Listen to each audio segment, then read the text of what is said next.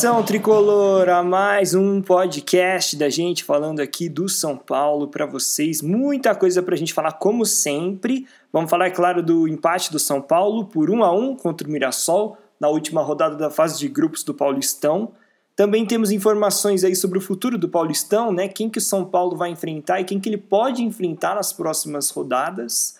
Também a gente traz algumas novidades em relação a Libertadores e como é que vai ser né, o restante desse mês de maio, com uma maratona bem intensa aí de jogos para o tricolor. Vamos começar falando então sobre o jogo, né? São Paulo 1, Mirassol 1, jogo em Mirassol. O São Paulo jogou com o time totalmente reserva. Não foi aquele mistão que jogou contra o Corinthians, por exemplo, que a defesa era titular e não tinham titulares nem no banco de reservas. São Paulo jogou mesmo com todos os garotos. Então jogaram, para você ter uma noção, Lucas Perry no gol, Diego Rodrigo e Léo na zaga. No meio tinha o Igor Gomes, Gabriel Sara e o Nestor. Nas alas, Wellington e Igor Vinícius. E na frente, Galeano e Vitor Bueno. E com isso, o time do São Paulo, assim, parece que demorou para entrar no jogo. Começou meio mal, o Mirassol veio para cima e aí, numa jogada bem de gol tomado por time reserva, o time do São Paulo tomou um gol que o time do Mirassol veio tabelando pelo meio da área, só isso. Mas depois o time começou a se encontrar mais em campo, né? É normal, o time que não joga tanto junto, né? Tem uma falta de entrosamento.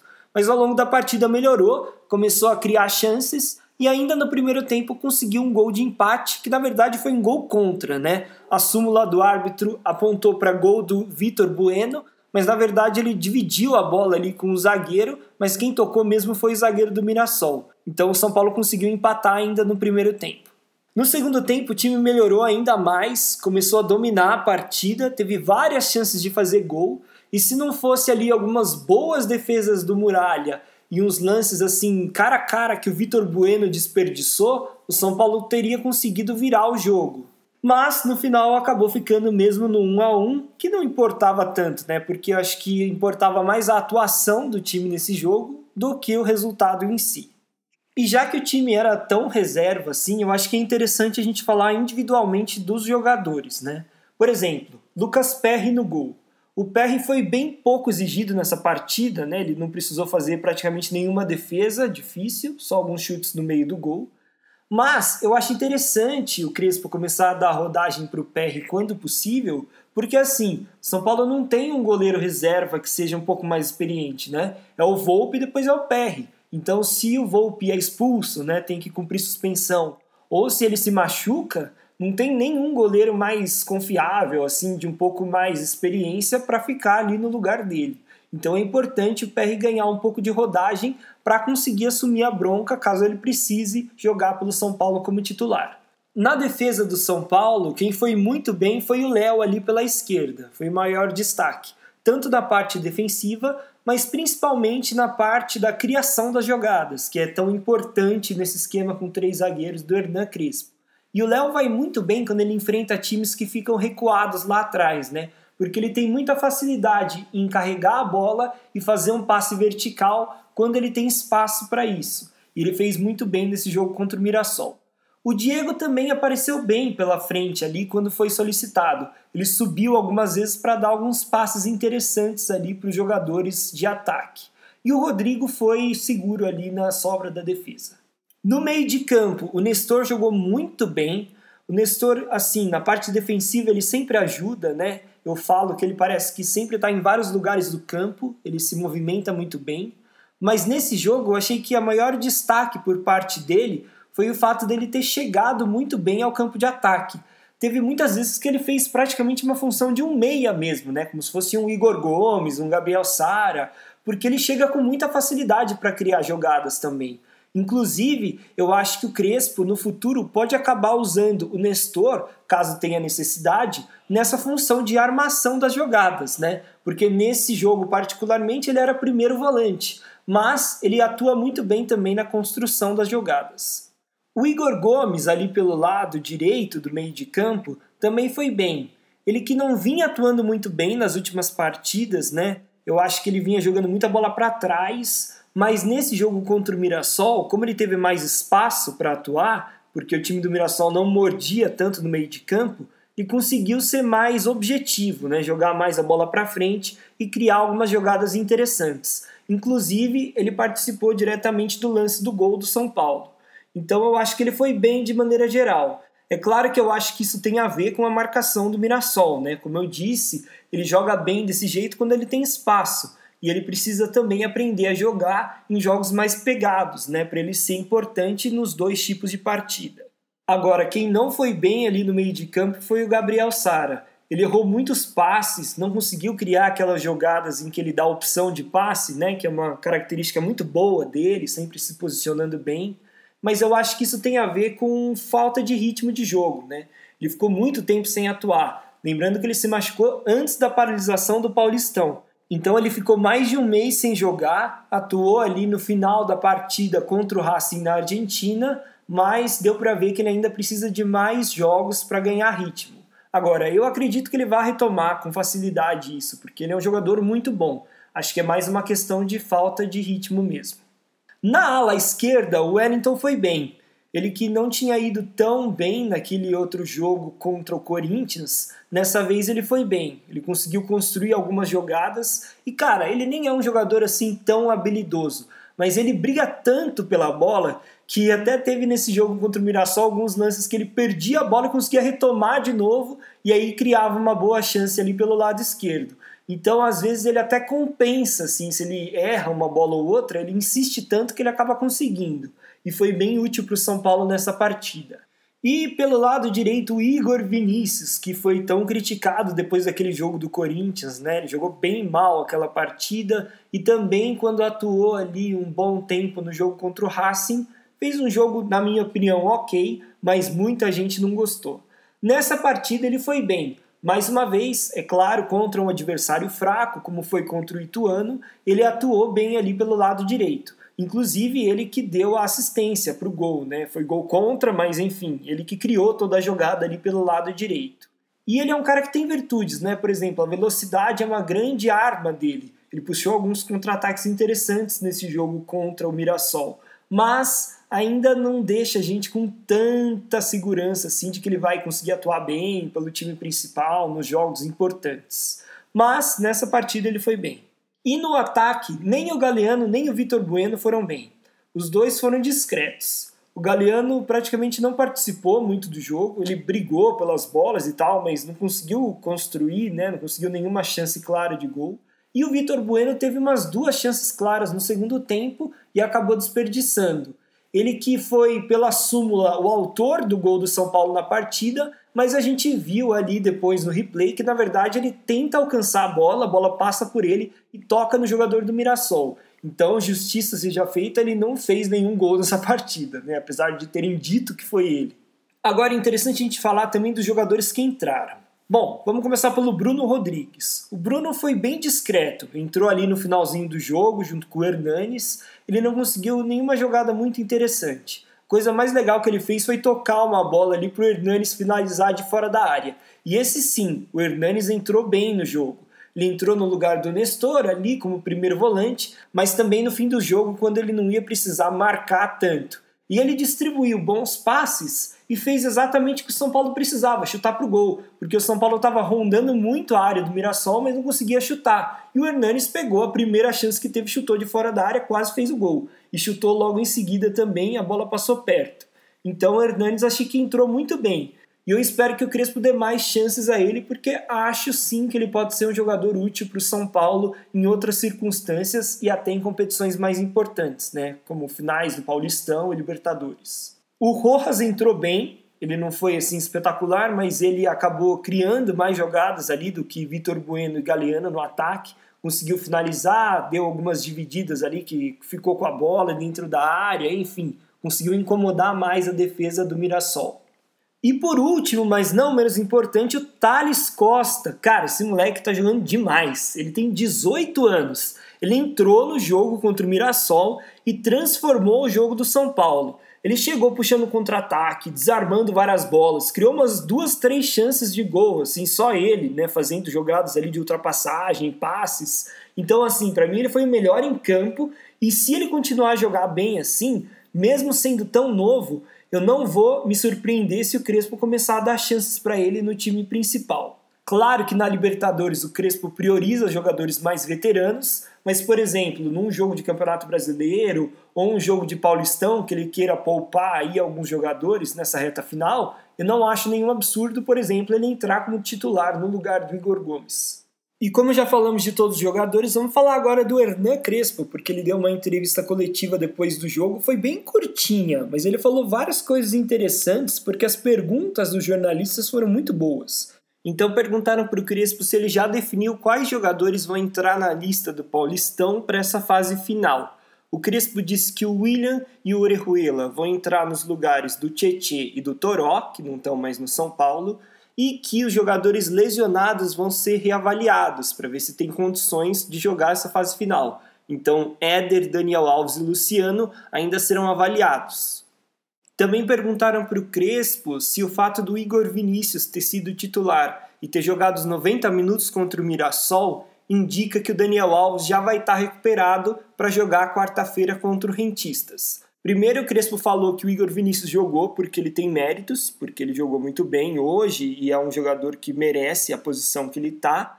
Mas ele falou em algum momento que também tem o Orejuela para essa posição. Então ele deixou no ar a possibilidade do Orejuela poder jogar contra o Rentistas na quarta-feira.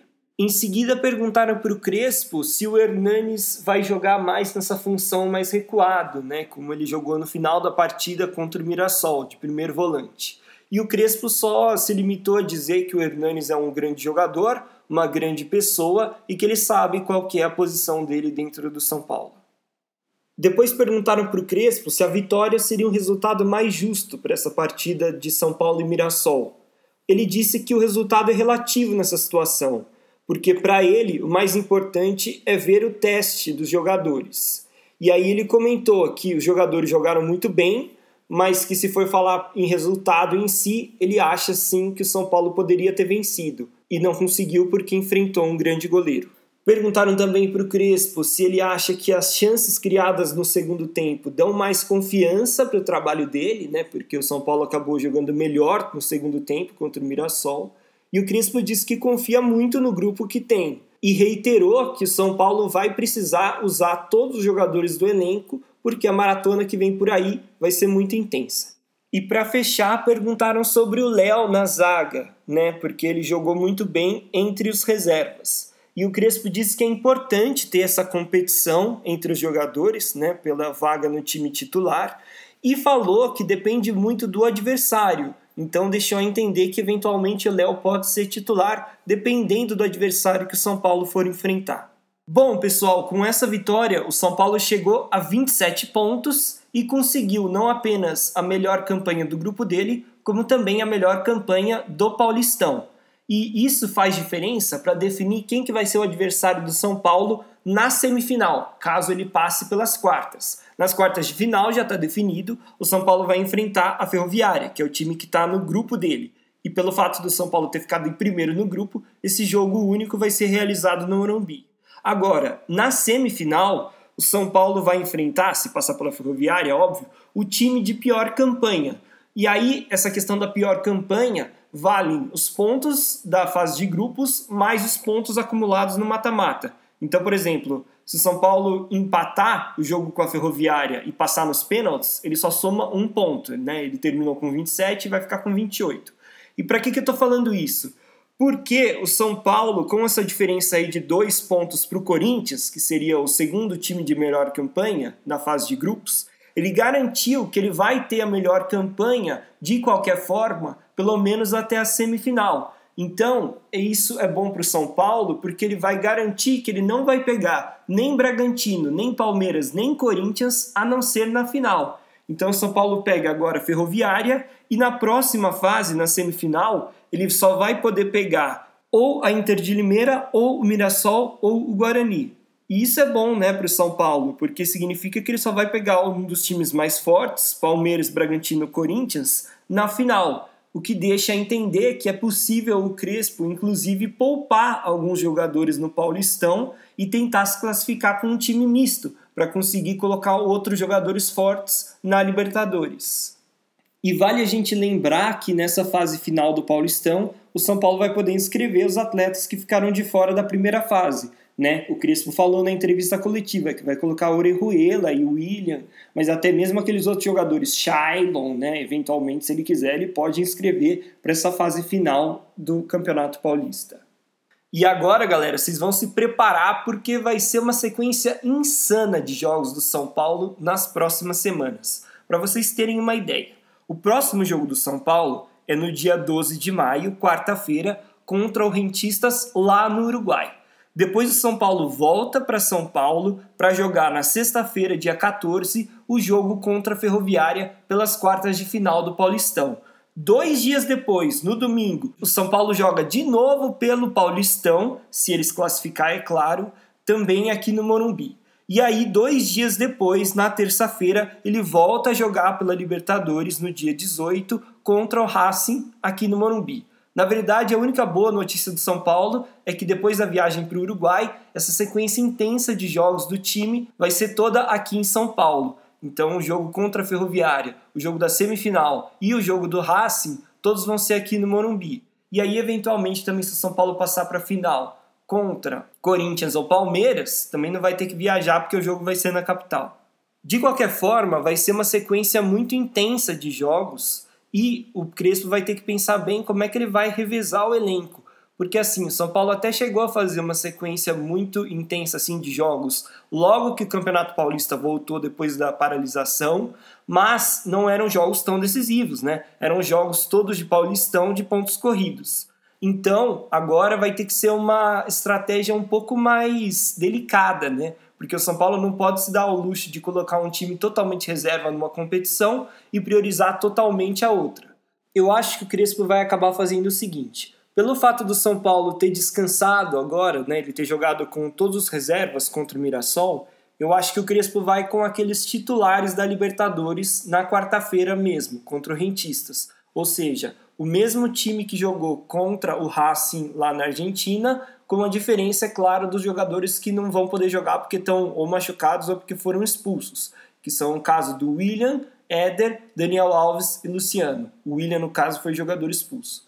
E aí, nas outras duas partidas, como ele não vai ter como repetir esse time mais duas vezes, né? Porque se o time jogar três vezes seguida mesmos jogadores, eles vão estourar. Eu acho que o Crespo vai fazer o seguinte: metade do time que jogou contra o Rentistas vai ser repetido na sexta-feira contra a Ferroviária e a outra metade vai ser repetido na semifinal se o São Paulo passar. Até porque o Crespo já usou essa estratégia em outro momento agora no Paulistão, quando também teve uma sequência muito insana de jogos. Teve um jogo que ele colocou os alas reservas e o meio de campo titular, e no jogo seguinte ele fez o contrário, colocou os alas titulares e o meio de campo reserva. E eu acho bem possível que ele faça isso, porque é uma maneira dele não desfigurar muito o time, né? não colocar um time totalmente reserva e acabar se dando mal, e ao mesmo tempo não desgastar demais os jogadores a ponto deles se lesionarem. E é claro que ele pode também utilizar de algumas estratégias. Então, por exemplo, o Orejuela está descansado, então ele vai poder jogar quarta-feira contra o Rentistas. Agora, por exemplo, o William não vai poder jogar contra o Rentistas porque está expulso. Então ele pode muito bem entrar no lugar do Luan na sexta-feira contra a Ferroviária, como primeiro volante, assim como ele já entrou no jogo contra o Racing. Enfim, tem essas questões também de jogadores que não podem jogar porque estão lesionados ou expulsos, que vai facilitar a escolha dos jogadores em cada uma das competições. E tem uma coisa que o Crespo também vai levar em consideração para montar os times nos próximos jogos, que é, se São Paulo vencer o Rentistas na quarta-feira, ele já está classificado para a próxima fase da Libertadores. Então ele vai poder aí colocar um time mais misto ou reserva na Libertadores sem medo, porque já vai estar tá classificado. Então essa é uma grande vantagem. E só para explicar o porquê disso, porque o São Paulo chegaria a 10 pontos, o Rentistas ficaria com 2, já não alcançaria mais o São Paulo, e o Sporting Cristal só conseguiria alcançar o São Paulo numa combinação de resultados muito improvável, que o São Paulo teria que perder os últimos dois e o Sporting Cristal vencer os últimos três, e além disso teria que tirar uma vantagem de saldo de gols, que hoje é de 9 gols. Então, assim, na prática, se o São Paulo vencer quarta-feira contra o Rentistas, ele já está classificado. e isso alivia para o São Paulo concentrar todo o seu foco nas finais do Paulistão. De qualquer forma, vamos ter que esperar para ter certeza de qual time o Crispo vai escalar. O São Paulo joga então, recapitulando, contra o Rentistas nessa quarta-feira, dia 12 de maio, às 19 horas. E esse jogo vai ter transmissão tanto do Fox Sports quanto do Facebook. E o próximo jogo já é na sexta-feira, 9h30 da noite, pelas quartas de final do Paulistão, no Morumbi, São Paulo Ferroviária, e esse jogo vai ter transmissão do Sport TV e Premier. Vamos passar agora por algumas outras notícias envolvendo São Paulo desses últimos dias, começando com algumas rápidas. O Daniel Alves respondeu algumas perguntas no stories do Instagram dele e disse que a sua lesão não é muito grave e que logo deve estar de volta. Menos mal, vamos esperar que ele volte logo. O Rojas, sobre a renovação do Rojas, né, que já vem se alongando aí por algumas semanas. A diretoria do São Paulo achou melhor esperar até o final do Paulistão para decidir se vai renovar com o equatoriano ou não. A avaliação até o momento é positiva, mas a pedida de salário dele é um pouco alta então o São Paulo quer reavaliar ao final da competição. Uma outra notícia que foi divulgada nesses últimos dias é que parte da premiação em dinheiro do Paulistão vai ser direcionada para pagar os custos com os protocolos da Covid. Isso já estava combinado entre todos os clubes participantes da competição. Nesses últimos dias a gente também ficou sabendo quando que o São Paulo vai estrear na Copa do Brasil. O primeiro jogo, lembrando que vai ser contra o 4 de julho de Piripiri, vai ser realizado lá em Piauí no dia 1 de junho. E a volta vai ser uma semana depois, no dia 8 de junho, no Morumbi. E para variar, outra notícia do São Paulo nessa semana foi em relação a dívidas. Acontece que o São Paulo tem uma dívida de 15,8 milhões de reais a ser pagos por direitos trabalhistas, ou seja, a ex-atletas e funcionários do clube. Tendo em vista essa situação, o Tribunal do Trabalho fez uma sugestão para que o São Paulo pague esse valor dividindo em 36 meses, ou seja, para que ele pague parcelado esse valor que ele deve. E o tribunal também fez essa mesma sugestão ao Santos, ao Palmeiras e ao Corinthians. Só que o São Paulo não viu essa opção com bons olhos, porque o São Paulo acha que não vai ter que pagar 15,8 milhões de reais. Ele ainda tem esperança de conseguir aí ganhar na justiça a causa para pagar um valor menor do que esse. E para finalizar, uma última notícia aí dos últimos dias é que o São Paulo mudou a sua estratégia na hora de fazer contratos com jogadores das categorias de base.